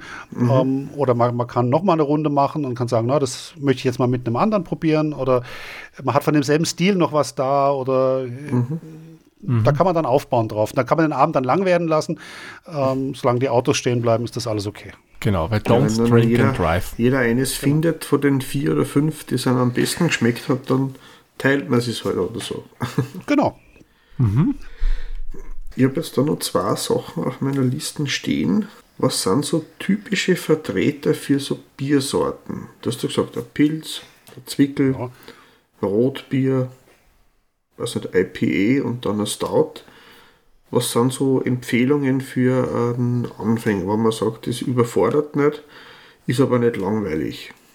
Hast du da so, äh, so vier oder fünf Lieblings- oder, oder, oder Favoriten im Petto? Also ich, ich, ich greife bei sowas immer gern auf Klassiker zurück, weil es mhm. einfach ähm, wirklich ähm, äh, meistens die Biere sind, die ähm, sehr den Bierstil sehr klar zeigen. Mhm. Ähm, ohne jetzt irgendwie so ein bisschen freakig nach rechts oder links abzudriften. Also zum Beispiel bei einem Pilz ähm, würde ich tatsächlich, wenn ich ein richtig schönes, klassisches Pilz haben möchte, mhm. muss ich mich entscheiden, Pilz deutscher Brauart oder Pilz tschechischer Brauart. Der Unterschied ist dieses äh, Diacetyl ähm, unter anderem, was noch drin ist. Tschechische Biere sind meistens noch ein bisschen leichter, haben aber auch dieses, diesen buttrigen Diacetylgeschmack drin. Mhm. Mhm. Ähm, äh, da würde ich ziemlich sicher auf einen klassischen Vertreter äh, zurückgreifen. Ähm, mit, mit dem Pilsener Urquell zum Beispiel. Mhm. Ähm, das ist die Mutter aller Pilzbiere. Äh, wa warum nicht die, wenn, wenn ich es dann äh, doch gut verfügbar habe? Mhm. Äh, bei einem klassisch deutschen Pilz würde ich auch einfach mal, um mal so den, die, diesen, diesen Bierstil auf den, auf den Kopf zu nageln, ähm, tatsächlich zu einem Jever-Pilz äh, greifen. Ähm, sehr, sehr äh, ja, großes Industriebier. Mhm. Ähm, es ist aber eigentlich, wenn es ähm, halbwegs frisch ist, äh, nagelt diesen, diesen Bierstil doch ganz gut auf den Kopf. Also das ist, mhm. Äh, mhm. es gibt natürlich dann ganz viele tolle Pilzbiere. Äh, die, die dann auch mit, mit, mit, dem Hopfen noch so ein bisschen aden, so Zitrapilze zum Beispiel, gibt es mhm. ganz viele. Aber ich, ich würde da die, die Leute gar nicht so überfordern, ähm, weil wenn ich so eine, eine Gruppe habe, die gerade in das Thema einsteigen will, ähm, nimm das Einfachste und das Klarste, was du kriegen kannst. Und das ist mhm. meistens sogar im Supermarkt immer zu haben. Man muss sich gar nicht irgendwie jetzt ähm, krumm machen, um ähm, da verschiedene äh, oder spezielle Biere zu bekommen, sondern das kann ich alles im Supermarkt äh, gut kaufen und ist meistens auch sehr frisch, weil es eine gute Drehung drauf hat. Ähm, dann, was hast du noch gesagt? Wenn man jetzt einen Stout nimmt, äh, weil mhm. ich vergessen habe, was du dazwischen gefragt hast. Ähm, äh, Zwickel, ab, äh, beim, IPA, Rotbier ja, oder Dunkel. Bei, bei, einem, bei einem, bei einem, bei einem Stout äh, würde ich tatsächlich auch mal mit einem, mit einem Guinness anfangen. Mhm. Ähm, auch einfach, um einen Klassiker zu haben, der, der nicht zu fordernd ist, der nicht zu röstaromatisch ist, weil es gibt ja Stouts, ähm, die, die, die sehr mhm. äh, bitter auch nachher sind. Und so ein Guinness ist schon sehr äh, auf sagen wir, Massenkompatibilität ge getrimmt mhm. und das würde in unserer Reihenfolge da gut reinpassen. Mhm. IPA, naja, ähm, oh, äh, oder wäre da für den Anfang vielleicht der Pale Ale das spannendere Pale? Bier? Also IPA? Ähm, ja, ähm, da zum Beispiel ähm, der Hopfenauflauf von Brew Age. Mhm, Überhaupt mhm. äh, muss ich sagen, ähm, Brew Age Biere finde ich, die sind immer sehr klar auf äh, gute Vertreter ihres Stils. Ähm, die haben auch sehr freakige Sachen, aber so diese Basisbiere, finde ich, bei Brew Age sind sehr mhm. fokussiert auf den Bierstil. Also auch zum mhm. Beispiel das Alpha-Tier für New England IPA. Das mhm. ist sicher nicht das, das Fruchtigste, das ist hier nicht das Wildeste, ähm, New England IPA, aber ähm, das ist für mich einfach eine tolle Referenz für diesen Bierstil. Also wenn ich den jemand mal erklären will, ähm, was so die Basiswerte eines New England ja, genau, IPA so, so sind. typischen Vertreter des Basis. Dann, das ist, das ist der, dann ist das mhm. zum Beispiel das, das, das Alpha-Tier ähm, von, von, von Brew Age. Jetzt müsste ich bei, du hast Zwickel noch gefragt, ähm, Zwickel das, oder März. Also wenn ich sage, ein gutes, einfaches Märzen, da würde ich zum Beispiel zum Salzburger Müllner Bräu gehen. Ja, das ist ein mhm. super, das ist ein super Märzenbier, definitiv. Mhm. Ein Zwickelbier, was, was, was mich jetzt auch wahrscheinlich viele Leute komisch anschauen würden, aber auch eins, was sehr, ähm, sag mal, auf dem, auf dem Boden geblieben ist, das ist das Schwächerter Zwickel, das in dieser Retroflasche äh, okay. ausschließlich angeboten wird. Ähm, Finde ich, ist ein ganz tolles, ähm, sehr klar äh, definiertes äh, Zwickelbier. Und, okay, ähm, auf das hätte ich jetzt echt nicht getippt. Ich dachte, ja. da kommt jetzt irgendein anderes, aber das dieses.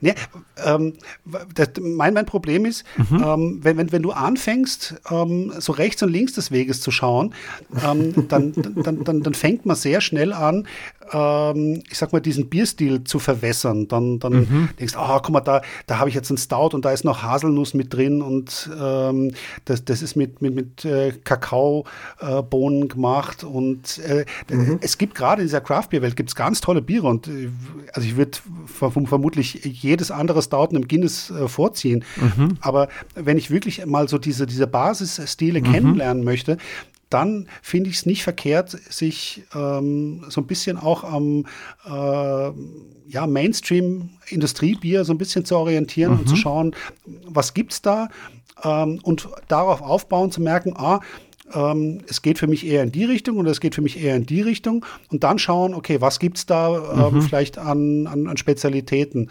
Ähm, ein bisschen weiter experimentieren, mehr oder weniger. Genau, eine Stufe, wo man weggehen kann, nach links oder rechts. Mhm.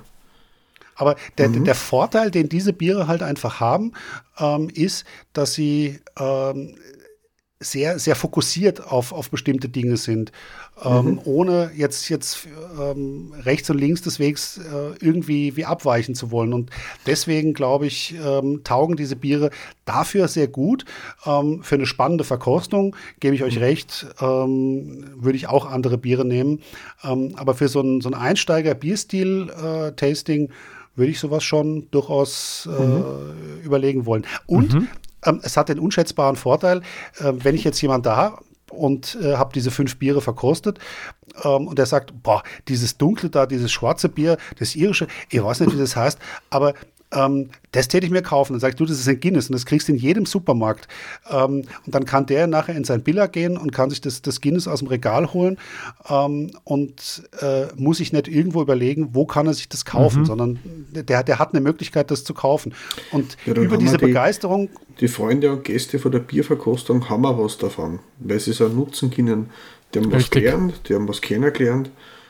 Und das ist ein Einstieg in eine gewisse Richtung, die sie sich vielleicht vorher nicht vorgestellt haben. Ja. Genau, weil, weil wenn ich jetzt irgendein, irgendein äh, wildes äh, New England IPA aus, aus Vermont mhm. in, in den, den USA Ihnen vorstelle, ähm, dann, dann sagt vielleicht der eine oder andere so, ja, das ist ein super Bier. Ma, davon hätte ich jetzt gern äh, einen ganzen Kasten, weil das ist, das ist mein Lieblingsbier. so, ja, schwierig. Ähm, hat mir der Freund von einem Kollegen aus dem Urlaub mitgebracht und war meine letzte Dose. Ähm, der hat nie eine Chance, da dran zu kommen. Ja, ja. Das, ja, so wie, wie damit ist die Enttäuschung aus, dann gleich wieder verbunden. Aus wo Tansania mitgekriegt haben. Das war echt lustig. Ja, aber, aber stell dir vor, du würdest sagen, mhm. von dem Bier will ich jetzt mein Leben lang trinken. Ja, dann, mhm. viel Spaß. Ja, das könnte äh, ein bisschen eine Challenge werden. Und ja, weil du sagst, ein Leben lang davon trinken. Das macht mir jetzt eine goldene Brücke zu meiner letzten Frage. ähm, ähm, wenn man jetzt ein Bier, du hast einmal gesagt, gewisse Biere brauchen Zeit beim mhm. letzten Mal. Und jetzt haben wir sie äh, ein Bier besorgt, ich habe mir schon besorgt, Äh, das ist das Waldbier vom Kisby. Ja. Und da gibt es jedes Jahr eine neue Edition. Und ich habe mir extra mehr Flaschen davon besorgt, in der Hoffnung, dass es ist, weil das ist ein bisschen von den Prozent ein bisschen höher, aber das ist nur ein Beispiel. Wenn man das sagt, okay, ich trinke jetzt dieses Jahr eines und würde in fünf Jahren das Bier nochmal kosten wollen aus derselben Edition. Was muss ein Bier mitbringen, damit sie das auszahlt, dass man die Geduld mitbringt und das stehen lässt? Und auf was muss man aufpassen dabei? Zwei Dinge. Es, es muss ein, ein lagerfähiges Bier sein. Mhm. Ähm, lagerfähig ist ein Bier dann, wenn es ein bisschen an, an Alkoholgehalt hat. Also ähm, vom Alkoholgehalt her würde ich sagen, so ab 7,5 Prozent ähm, macht es vermutlich einen Sinn. Ähm, drunter äh, eher nicht, weil ähm, Alkohol konserviert ja auch ein bisschen und ähm, wenn zu wenig davon drin ist, äh, wird das schwierig. Dann sollte es kein hopfenbetontes Bier sein. Also das, was wir heute äh, Abend getrunken haben, hat zwar 7,7 Volumenprozent, ähm, aber, aber das jetzt äh, drei Jahre zu lagern, wäre Unsinn, weil ähm, der Hopfen, äh, gerade die Aromen, sich äh, auflösen würden und man hat vermutlich in zwei, drei Jahren spätestens ein, ein unfassbar fades Bier. Äh, das heißt, also eher ein, ein Bier, was, was ähm, malzbetonter ist, macht vermutlich mehr Sinn. Ähm, also höhere Stammwürze äh, macht definitiv ähm, Sinn. Und ähm, ich würde es auch nicht fünf Jahre äh, warten. Ähm, Das ist, also man, man sagt, äh, man weiß nur nicht äh, bei den unterschiedlichen Bieren, wann der Punkt gekommen ist. Ähm, Die Biere werden äh, mit der Zeit ein bisschen besser, haben dann so einen Höhepunkt und dann fallen sie ähm, relativ rapide runter, ähm, werden nicht schlecht, ähm, aber auch äh, auf dem Niveau nicht mehr besser. Und dann ist es eigentlich gescheit. Ähm, und gerade bei den Waldbieren habe ich so für mich persönlich das Gefühl, äh, drei Jahre ist so der Höhepunkt. Und dann äh, fällt so im Das vierten- war jetzt nur ein Beispiel, weil das Nee, halt nee, aber das, ist, das kennen ja viele. Und ähm, das gibt es zum Glück ja auch in, in kleinen Flaschen, ähm, dass man genau das machen kann. Man, man kauft sich eben nicht die 075er Flasche, sondern man kauft sich halt vier kleine Flaschen, ähm, trinkt eine Flasche heute und drei Flaschen stellt man wirklich äh, weg. Und dann trinkt man eine in, ich sag mal, zwei Jahren, dann trinkt man eine in drei Jahren und vielleicht eine in vier Jahren oder in fünf Jahren dann. Und ähm, Was du sagst, ähm, drei, vier, fünf Jahren, das die Flaschen, die ich jetzt habe, haben zum Beispiel einen Kronkorken. Ähm, sollte man das irgendwie speziell hi- hinlegen, über Kopf stellen, nach oben schauen lassen? Man, Ganz normal hinstellen. Hm? Hinstellen. Hinstellen. Hinstellen. Und ähm, was, was Bier nicht mag, ist Licht. Das ist ähm, eines der guten Argumente für eine Dose. Das heißt Ja, also, genau. wenn man irgendeinen einen dunklen Kasten hat äh, oder im Keller ähm, eine Speis oder irgendwas, meistens haben die ja eine ganz gescheite Temperatur. Also ideal wäre wahrscheinlich so irgendwas um die 8 Grad. Ähm, aber wenn es nachher 10 sind, ist es auch nicht, äh, nicht schlimm. Aber wichtig ist, dass die Temperatur halbwegs konstant ist. Also was Bier auch nicht mag, ähm, ist, dass so Temperaturschwankungen da sind. Also so ein Also nicht im Kofferraum liegen lassen. Koffer, ja, oder auch nicht ähm, auf, auf die Terrasse im Winter stellen. Ähm, also wo, Ja. wo, wo, die, wo, wo tagsüber die Sonne drauf scheint ähm, und, und nachts dann ist dann Minustemperaturen. Also Oder diese, diese Dachboden. Dachboden, ja, äh, im Winter wahrscheinlich gar nicht so schlecht, im Sommer Ja, halt Sommer super äh, optimal. fürchterlich. Ja, Ja. viel zu warm. Also, so, ich sag mal so, der, der, der klassische Keller, ähm, Mhm. nicht zu feucht, also gerade beim Kronkorken, äh, dann, dann, dann fängt der, der Kronkorken manchmal auch an, Mhm. äh, schon so leichte Rostspuren zu bekommen. Ist nicht kritisch, meistens werden die nicht, nicht, nicht, nicht undicht. Ähm, aber wenn man es halbwegs äh, trocken haben kann, dunkel und so kühl, wie man es halt haben kann. Also man muss jetzt keinen, keinen Kühlschrank haben, wo man es äh, auf die Temperatur bringt, aber es sollten halt auch in der Zimmertemperatur sein. Und dann Okay. kann das gut funktionieren. Ich wäre jetzt mit meinen Fragen soweit durch. Hast du noch was, Thomas? Also spontan nichts. Ich muss sagen, es war wirklich eine Fülle an Informationen. Sehr lehrreich. E- Eine Sache hätte ich noch. Ja, bitte gerne. Wenn wir bei solchen Sachen sind, äh, wie es der Peter gerade angesprochen hat, so diese Verkostung, ähm, heute trinken, in zwei Jahren trinken, in drei Jahren trinken. Mhm, so, mhm. al so albern es klingt, macht für euch irgendwie so ein, so ein, ein kleines Schema, ähm, wie ihr Biere beschreibt. Das, das kann jeder individuell machen, weil es ist ja nichts falsch. Mhm. Also alles, was man schmeckt oder alles, was man riecht, ähm, jeder hat recht, weil das ist das, was, was man selber riecht. Mhm. Ähm, aber schreibt es auf. Ähm, und äh, ich habe, wie gesagt, ich habe mir so eine Excel-Tabelle gemacht, ähm, wo ich tatsächlich mir die Biere noch, noch mal aufschreibe, einfach weil es mich manchmal interessiert. Ähm, wie verändern sich Biere? Mhm. Ähm, was sind für Hopfensorten drin? Ändert die Brauerei was? Ähm, welchen Alkoholgehalt hat das Bier vor, vor fünf Jahren gehabt? Ähm, man, man, überlebt immer wieder Überraschungen, was äh, sich doch bei dem Bier verändert, aber auch eben, wie man es selber geschmeckt hat. Und, und gerade wenn man jetzt ähm, ein, ein, Bier heute verkostet, sagt, ich schmecke das und ich schmecke das und äh, schreibt mir das auf und verkostet es dann in drei Jahren und schreibt mir das wieder auf und dann schaue ich mir beide, äh, beide Zettel an und schaue, was steht denn da eigentlich drauf und man wird überrascht sein, ähm, was es für Übereinstimmungen gibt, aber auch wo es dann komplett auseinandergeht. Und das sind mhm. genau die Dinge, die es dann spannend machen, wo man dann einfach sieht, wie sich das Bier wirklich verändert. Weil mit der puren Erinnerung, wenn man dann doch so ein bisschen mhm. ambitioniert ähm, beim Verkosten ist, äh, man erinnert sich dann doch leider zu wenig dran. Ja klar, man bildet sich ein, man hat dieses jenes geschmeckt, aber wer mhm. sagt, dass das auch wirklich noch stimmt? was man ja, sich genau. einbildet. Genau. Ich muss sagen, ich habe da bisher immer, das ist vielleicht gar nicht so gut, aber ich habe immer untappt. Da habe ich mitgeschrieben, wenn ich was getrunken habe, was bemerkenswertes ist, habe ich mir dort aufgeschrieben. Und Perfekt. dann habe ich beim Nachschaut, wenn ich es im Supermarkt gesehen habe, habe ich das schon mal getrunken und habe mir das damals geschmeckt. Gibt kaum eine sinnvollere Anwendung für, für sowas. Mhm. Auch, mhm. auch was man am Abend so trinkt. Mhm. Äh, man hat so das Gefühl, oh, heute, heute Abend, also ich hatte den, den Fall mal, wir sind über ein belgisches Bierfest gegangen und hatten so einen Untapped Heavy User dabei. Und äh, am nächsten Morgen, äh, naja, wie viele Biere haben wir verkostet?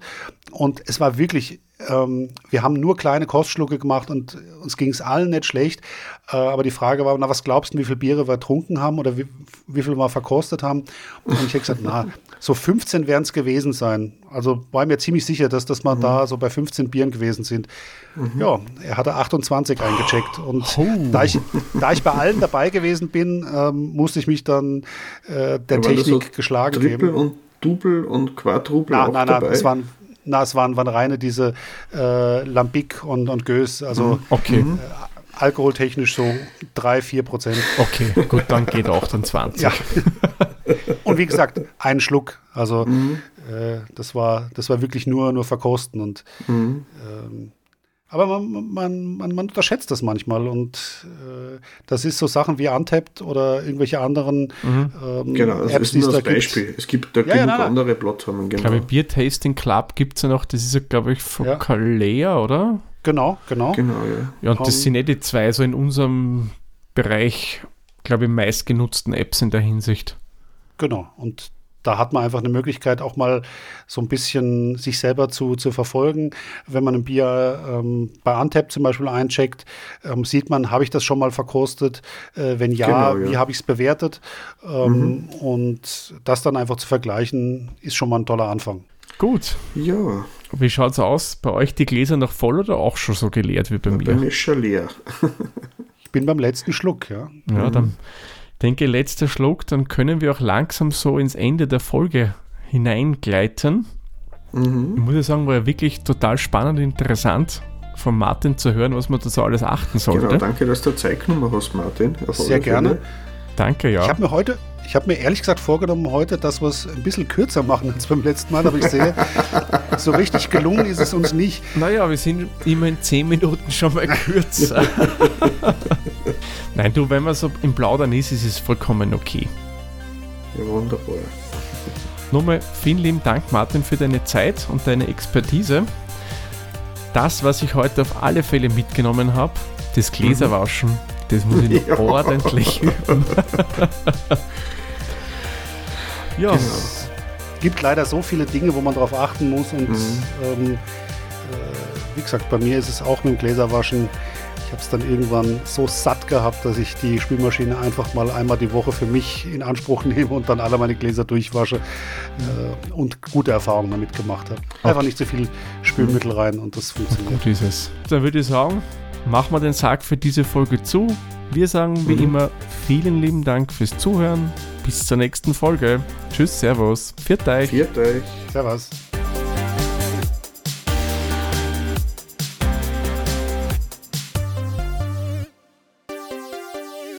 Dieser Podcast wurde produziert von der Witzer.